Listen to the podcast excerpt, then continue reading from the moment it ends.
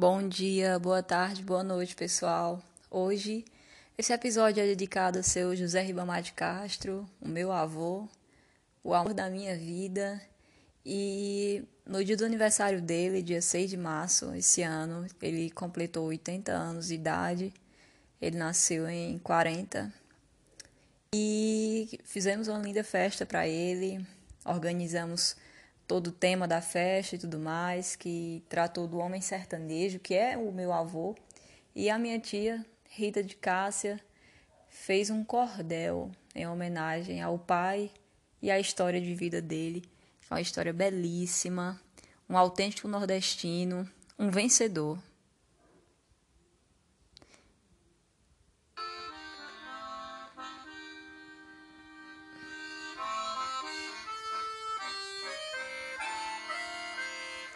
Sei se vocês sabem, mas o meu avô, ele toca sanfona, exatamente. Tocava, né? Hoje, hoje devido ao Alzheimer, ele não, não sente tanta vontade mais de tocar. A sanfona que meu avô tocava, que ele, que ele ainda tem aqui em casa, é uma pé de bode, né? No linguajar daqui. Ela possui oito baixos. Ele já possuiu de 40 baixos e tal, mas ele preferia tocar nessa pé de bode, nessa de oito baixos. É um artesanal, inclusive. Dizem por aí que essa sanfona que ele, que ele tem aqui em casa, o rei do Baião tocava nela também. Então, já sabem como é, né? De herança, eu quero herdar essa sanfona. Depois eu vou vender e vou pagar o meu mestrado em Portugal à vista. Brincadeiras à parte, pessoal. Admiro muito meu avô, muito, muito, muito mesmo. Ele é uma pérola de homem. Eu digo uma pérola porque é difícil você encontrar antigamente e hoje um homem como vovô. Ele é. Eu acho que uma das marcas dele é, é honestidade. Uma das marcas principais do vovô é honestidade. É. Não estou lembrada. Nós tínhamos ido ao neurologista com ele, Dr. Marcos.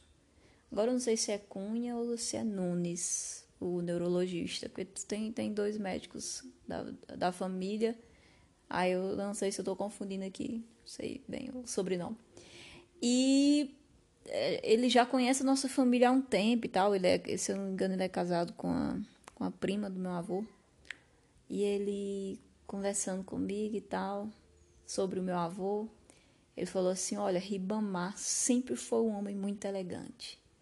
Uma das, das marcas, assim, um aspecto marcante em Ribamar é a elegância dele. Gente, realmente, meu avô é um fofo. O tipo de idoso que. de pessoa também, né? Que usava é, roupa social. Meu avô sempre usou camisa social e calça social. Aí quando, quando ele usava assim de manga curta, né? Ou também usava manga longa, aí quando ele estava à tarde em um local assim, ele dobrava o, o, o punho da manga. Ai, achava lindo, homem elegante, maravilhoso. Né? Que minha avó se apaixonou por ele assim de uma forma. É linda a história do meu avô. É claro, eu vou fazer também depois um episódio com vovó, né? Dedicado a ela, porque ela, essa semana ela tava, ela tava num, num drama comigo, meu Deus do céu. Aí ela olhou para mim e disse: Você ama mais o seu avô do que a mim. Eu disse: É não, vovó. Eu amo os dois igual. Igualzinho. Mas a questão é que a, a, a, o contexto né, de vovô hoje, é, a gente sempre quer dar mais atenção para ele, entendeu? É algo até que eu teria, eu teria que discutir em um dos episódios. É, como é vovô que tem Alzheimer, a gente acaba ali dando mais atenção, ensin tentando ensinar, compreender e tudo mais, e às vezes a vovó fica mais às margens. Mas, na verdade, ela é o centro da vida dele. É, vovô ele pode esquecer qualquer coisa, mas ele não esquece de vovó de jeito nenhum. É o amor da vida dele, gente. É algo incrível.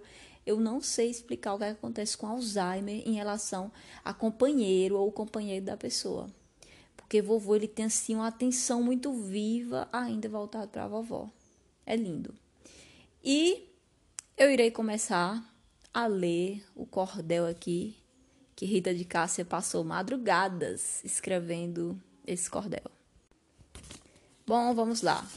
A apresentação aqui diz que foi feito para comemorar os 80 anos de idade e é sem nenhuma dúvida um grande marco da vida de qualquer pessoa. Tantos anos vividos, histórias, acontecimentos, experiências, tanta sabedoria e ensinamentos que essa pessoa carrega consigo. Chegar aos 80 anos de idade é um privilégio para poucos. Por esse motivo, a minha mana de Cássia, por, ocasi por ocasião dos 80 anos de vida do nosso patriarca José Ribamar de Castro, nos presenteia com este lindo cordel que resume a história do nosso pai em versos contados. Esse aqui é o resumo de Tassiana Feitosa de Castro Moraes. Minha tia, Tatá, gente, ela é maravilhosa. Grande filha, viu? Se todos os filhos tivessem 1% do que Tassiana faz e, e se, se desempenha pelos pais, é, seriam filhos maravilhosos. Vamos lá. 80 anos, a vida em versos contada. Que Jesus me ilumine com o dom da inspiração, para que em verso eu decline o que vem do coração.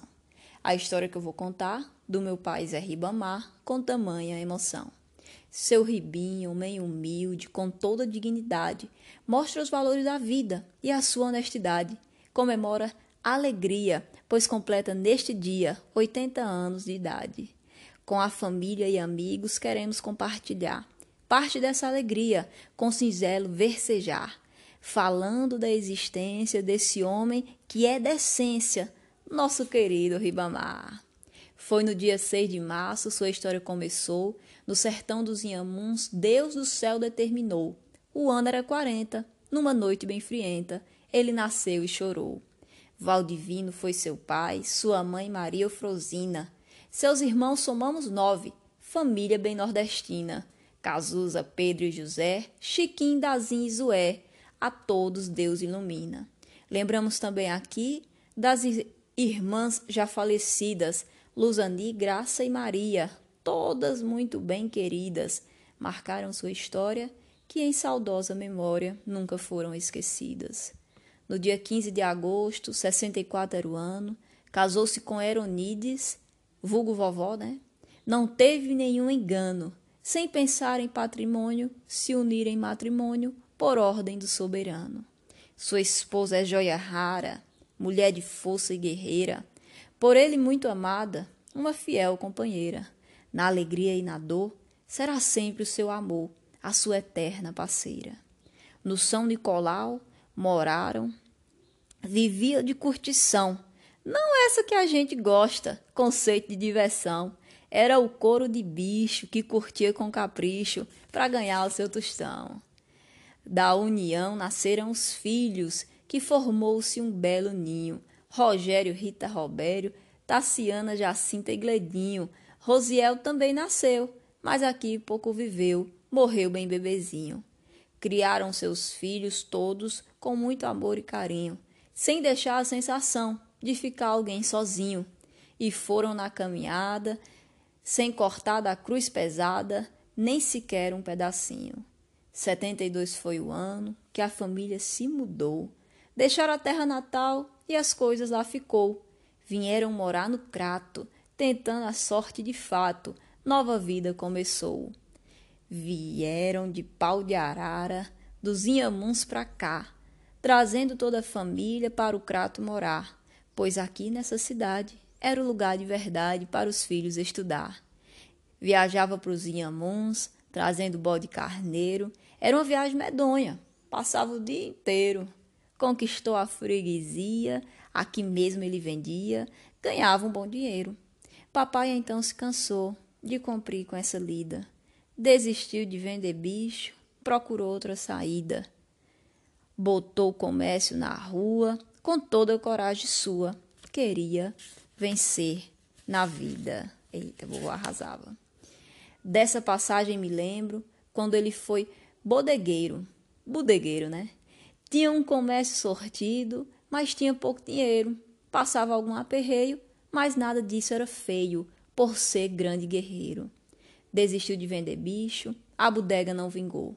Botou em uma galeria, em outro negócio entrou. Dessa vez ia dar certo. Agora estava esperto. Esperança ali reinou. Litro seco ele comprava, bebida também vendia, mesmo com sacrifício. Um bom trocado rendia. Fazia questão de honrar o, o compromisso e pagar a todos que ele devia. Ribamar se dedicou ao comércio local. Com prudência e coragem, teve um papel magistral. Na pequena galeria, trabalhava noite e dia, aquilo era normal. Para as bandas do Pernambuco, papai também trabalhava. Vendia umas migarias, toda sexta viajava. Queijo, cereal e bombom, o chocolate e batom, tudo isso ele levava. Tantos anos trabalhando para ver seus filhos crescer, indo todos à escola para ler e escrever. Era o seu maior desejo, vendo naquele lampejo seu esforço merecer. Foram lutas e vitórias, sofrimento e alegria, e nova experiência, conquistando a cada dia. Teve muitas aflições, mas venceu nas orações, tendo Jesus como guia. A sua simplicidade nos transmite muita paz. O seu sorriso espontâneo, quanta alegria nos traz. Nos deixa muito feliz, tudo quanto ele diz, tudo quanto ele faz. Papai homem caseiro, nos momentos de lazer, pegava sua sanfona. Era um grande prazer. Tocava até cansar, ou mamãe se queixar, dele não ter o que fazer. Tocava sua sanfona, ela era a alegria do dia. Algumas canções compôs, com ritmo e poesia. Sua voz alta e pouca, desafinada e rouca, pecava na melodia. Homem de boa prosa, um grande conversador. O assunto que puxasse, ele era entendedor. Não tinha muito estudo, sabia de quase tudo. Da vida era um doutor. Agora eu vou falar de uma grande alegria. São os netos bem queridos, amados por demasia. Uma dúzia a quantidade. Lhe afirmo que é verdade. Eles são a primazia. Melca, Diana e Tati. Diana, né? São as primeiras netinhas. Depois vem outra levada, Lucas, João Vitor e Quezinha. Mas não fica por aí. Contarei mais a seguir, por não caber nesta linha. Continuando o que eu disse, segure sua emoção. Ainda faltam alguns netos para completar o cordão. Tom, Mateus, Evelyn e Levi. Também coloco a Naí, que é a neta do coração. E ainda vou lhe dizer, para nossa grande surpresa, nasceu Celina Feitosa, um carinho de princesa, de Rossana e Robério, para completar esse império com essa grande proeza. Para aumentar essa prole, tem os bisnetos queridos, Pedro, Alice e Tel lhe trouxeram maior sentido, a vida ficou melhor, o dia ficou maior e o mundo mais colorido. Os genros são uma beleza, isso posso afirmar. Joãozinho foi o primeiro nessa família a entrar. Causou-se com Daciana, pessoa linda e bacana, que só tem amor para dar. Depois veio o primo Edson, que casou-se com Jacinta. Todos dizem que ele é sujeito de boa pinta. Tiveram lindo Mateus, presente vindo de Deus. Eita família distinta! As noras são uma bênção, Neuma, Graça e Rossana. São três joias preciosas, isso ninguém se engana. Pense nos homens de sorte, vão viver até a morte ao lado dessas bacanas. Desejamos muito mais, muitos anos de existência, vividas com alegria, honestidade e decência, sem perder nunca esse porte de homem guerreiro e forte, dotado de experiência. Sua vida nos ensina lições de filosofia que ele aprendeu dos seus pais, Divino e Maria. Esperança, amor e ética, uma sabedoria eclética, trabalho, paz e harmonia. José Ribamar de Castro, aos 80 anos de vida, escreve bela história que o tempo consolida constrói cada octogenário o seu próprio relicário de batalhas invencidas. Em nome de todos nós, o nosso muito obrigado por esse relato marcante que aqui vos foi contado, porque além de, da memória, está marcado na história, nesse cordel registrado. Autora Antônia Rita de Cássia Feitosa Castro. Eita, família diferenciada, minha gente. Não, não, ó, ó, não tem como essa família. Eu brinco com meus amigos, eu digo, olha, pessoa que se achegar nessa família é mesmo que, que ganhar o, o, o Totolete é uma mega cena. Que, gente, toda família tem suas coisinhas, né? os desentendimentos, as aflições. Claro, minha família também tem. Mas quando a gente se reúne, é uma delícia. Nossa, minha família é uma família marcante. Sou apaixonada por minha família. É um presente de Deus ter nascido é, para ser parente desse povo. Não temos muito juízo, né? Uma coisa assim que eu digo, vovó, faltou um pouco de juízo na, na geração da senhora. Mas somos responsáveis, somos felizes e procurando sempre estar unidos, né? A união é fundamental. E quando a gente tem uma coluna como vovô e vovó, que foi, você vê que, que foi uma semente jogada em terra fértil mesmo, né? E que, e que sempre foi, que aquela semente sempre foi trabalhada, ela sempre esteve na temperatura certa, com o sol certo, com a água certa. Os meus avós, eles foram muito cuidadosos na, na, nas lições, né? Que, que passaram pra gente. E, e é isso que eu converso muito, converso com meus primos, minhas irmãs, meu irmão, que a gente tem que continuar esse legado, entendeu? Que vovô tá deixando. É um legado, gente, é um legado maravilhoso. Eu me orgulho muito de ser neta dele, de, de seu Ribinha, de seu José Ribamar. Eu sou a neta mais parecida dele. É engraçado, né? O no, nosso porte é magro, do, do meu avô, do meu pai e o meu. Aí essa semana eu tava deitada com ele na rede, com o vovô, conversando. Aí eu peguei assim na, na, na, na, canela dele, na panturrilha. Meu Deus, é a mesma finura. A minha panturrilha de vovô é a mesma, é o mesmo tamanho. Nós somos muito parecidos. É, Conta-se né, que a, a, nossa descendência é, é índio árabe. É, gente, é, eu e vovô e meu pai, nós temos todos os traços de árabes. Que bom, né? Que bom, é diferenciado o negócio. Deve ser por isso que meu avô gosta tanto de gado.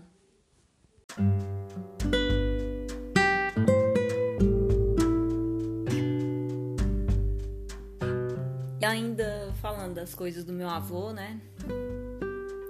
Vou agora já contar outras coisas. É, realmente, como, como diz aqui no Cordel, o vovô ele, ele sempre gostou do comércio, né? Ele lutou com várias coisas do comércio. E ele montou tipo uma cooperativazinha de reciclagem, né? O vovô vendia vasilhame, alumínio, papelão, plástico. E, eu, e financeiramente foi a época que meu avô ficou melhor. Ele obteve, obteve muitos bens nessa época. É, eu, achava, eu achava um trabalho muito honrado. E só que lindo isso que meu avô. Meu avô tanto tinha o comércio dele, né? Com, com, a, com a questão do cereal, bebidas e tinha essa parte da reciclagem, que eu achava, achava o máximo. E vovô tinha uma D10, né, que acabava a reciclagem indo nela para poder ser vendida e tal. É, mas esse tipo de trabalho com lixo, né, que é recicláveis, é, na minha escola na época não repercutia muito bem não pro meu lado. Eu estudava, eu estudava numa escola quando eu cheguei na vida dos meus avós, eles já estavam mais estabilizados financeiramente. E eles podiam, né, pagar uma, uma, uma escola para mim. E assim foi. E o Crato, o Crato em si é muito elitista. E aí eu estudava numa escola boa, com gente de, de todo tipo, todas as classes sociais. Mas não era, eu não, não era bem aceito parte dos meus colegas. Eles claro, né, que meus colegas iam na minha casa, eu tinha os coleguinhas, eles acabaram descobrindo que meu avô vendia lixo de fato, né, vendia recicláveis, principalmente alumínio, meu avô gostava muito de vender alumínio. É, e eu acabei sofrendo um pouquinho de bullying, né, por causa da, da profissão do meu avô, é, que era reciclável. E eles até colocaram no apelido na, na escola, Rainha do Lixão. Pô, gente. Eu, eu, eu levava assim na boa, porque nem, nem tanto na boa, né? Eu, eu, eu fui ver que isso realmente era bullying, que isso não era legal para mim depois. É, às vezes o meu avô ia me deixar na D10 e a D10 estava carregada, ou seja, de mercadoria ou, ou, de recicláveis. Mas não era lixo, pô, não, era, era recicláveis. Tudo separadinho, ajeitadinho e tudo mais. É, mas o meu avô pagava as contas, pagava minha escola em dias, tal como o, o dono do, da farmácia, o, a filha de, o, o médico, o advogado, Meu avô pagava a conta, minhas contas, tal como as outras pessoas, os, os outros, os outros pais é, profissionais, né, dos meus colegas. Só que você via que não era, que tinha aquele, aquele preconceito por trás, né? Causa de, dessa sociedade elitista. E, e, eu pude, eu pude passar um pouco por isso. É, já quando eu fui estudar num colégio ainda mais elitizado, eu não passei por isso. Não sei porquê, mas esse eu, eu, eu tinha passado por isso. E havia, havia essas certas implicâncias, né? Aí o que é que eu fazia? eu comprava muitos tênis, muitas mochilas diferentes para eles verem, ó, para eu falar para a sociedade, ó, gente, meu avô vende lixo, mas lixo dá dinheiro. E gente, eu me orgulho muito disso do meu avô. Orgulho. O cara foi um guerreiro, ele soube inovar. É, inclusive, ó, eu, eu, se eu tivesse é, condição assim de, de tempo, eu acho esse ramo da reciclagem o ramo do futuro. Eu tenho primo em Fortaleza que vive muito bem com esse ramo da reciclagem. E fora o papel social e, e humano que o meu avô fazia, né? É incrível isso. Então, eu dou eu dou valor à reciclagem. É, infelizmente, aqui no, no Cratinho, não tem a coleta seletiva. A minha tia veio agora de São Paulo para aniversário do meu avô em março e ela, ela ficava, ai, dá, separa, dá, separa isso, separa aquilo, separa é, o papelão dos plásticos, da, da, do orgânico e tal. Eu disse, tio, não adianta, porque eles vão, eles vão é, colocar dentro da carroceria do lixo e vão jogar e vão misturar tudo. Mas, pelo menos assim, eu tô tentando separar um pouco para quem vai trabalhar com a reciclagem já vê que ele é só um pacote de plástico, né? Então, eu tô tentando inspirar a minha tia, né, a fazer isso. Mas, gente, eu, eu me orgulho bastante do, do, do, que o meu avô fez e faz em vida. Ele tem 80 anos, ele não trabalha mais, claro, né? Evidentemente ele fica agora só em casa com a vovó. Mas eu, eu sempre tento, eu tento ficar relembrando o que ele fazia e tal. E é lindo, a, a honestidade é uma das coisas, é um dos acessórios mais lindos que o ser humano pode ter, pode levar na alma. É a honestidade. Ele é engraçado, meu avô ele era muito conversador. Eu acho que eu puxei isso muito a ele. As pessoas diziam, ah, Ribamar conversa pelos cotovelos. E é verdade, ele, ele era muito, muito conversador. E quando o Alzheimer chegou, a doença bateu na porta, ele ficou calado. Hoje o povo é hiper, hiper, hiper mega calado. Para você, pra você conseguir conversar com ele, você tem que, que pressionar muito, assim, vamos, vovô, fala, tal, tal, tal. Aí ele conversa. É...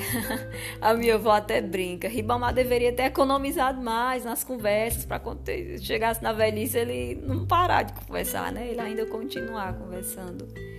E é isso. Ele sempre foi muito comunicativo, embora ele não tivesse um diploma de ensino superior, mas era um homem antenado em política, economia. Ele sempre assistia jornais. Ele lia muito a Bíblia, ele é compositor de várias canções que eu tenho até no meu computador, é, canções belíssimas, inclusive. Eu pretendo até publicar algo, né? Ou fazer um mini livrozinho com minhas tias. Porque, gente, eu acho que a gente tem que homenagear as pessoas em vida. Se a gente puder, né? É, eu posso fazer isso. Eu, eu, eu quero homenagear o meu avô em vida. Ele merece. Ele é uma figura marcante. Ele é lindo demais. Nossa, é, eu, eu, pretendo é, combinar com minha tia Tassiana para a gente fazer, é, falar, né, um episódio sobre Alzheimer, porque é, no começo nós ficamos assim meio, meio perdidos, né? No começo você não sabe muito como as coisas vão acontecer. Mas é claro que para cada paciente, né, a doença ela, é, ela se comporta de uma forma diferente mas em muitas coisas também é, é comum.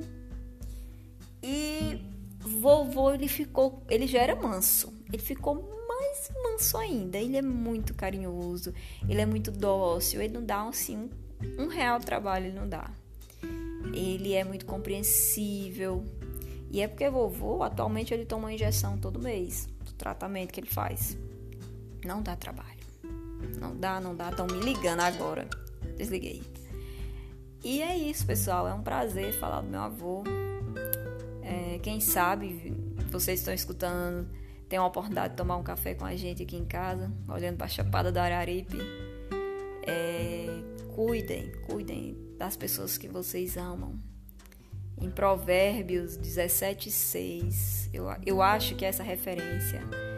A Bíblia diz que os netos são a coroa de glória dos velhos.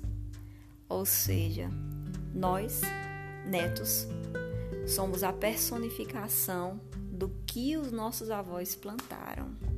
Nós somos o resultado, não são nem os filhos, gente. Claro que os filhos são a parte disso, né? Mas nós somos o resultado do que os nossos avós plantaram há uma geração, há duas atrás, né? E eu vejo hoje, inclusive, é com prazer que eu falo dos meus primos, que são irmãos para mim. É, é, a Melka, que é a mais velha, que, que é a mãe dos bisnetos, tem a Naná também, a Naí. Tem Naí, tem Matheus, tem Lucas, meu irmão, tem Tati, João Vitor, Ana Késia, Celina Évila, minha irmã, e tá Antônio Edson. Acho que não tá faltando Mateuzinho, acho que não tá faltando mais, né? Gente, é, é, é eu, eu vejo realmente o resultado do, do caráter, do legado do meu avô. Eu vejo meus primos. É, temos a Tati, que está agora morando na Europa. Tati é a primeira geração da família a, a, ir, a ir de fato morar fora do país. Ela ainda volta esse ano. E eu com Alzheimer, se você chegar nele, vou voltar, te tá onde? Aí ele fala, na Irlândia. Ai, mas é uma delícia isso, é uma delícia. Eu me orgulho muito é, da minha família, dos meus primos, inclusive quero agradecer agora nesse podcast a meu primo João Vitor. Sem sabe o que João Vitor fez não.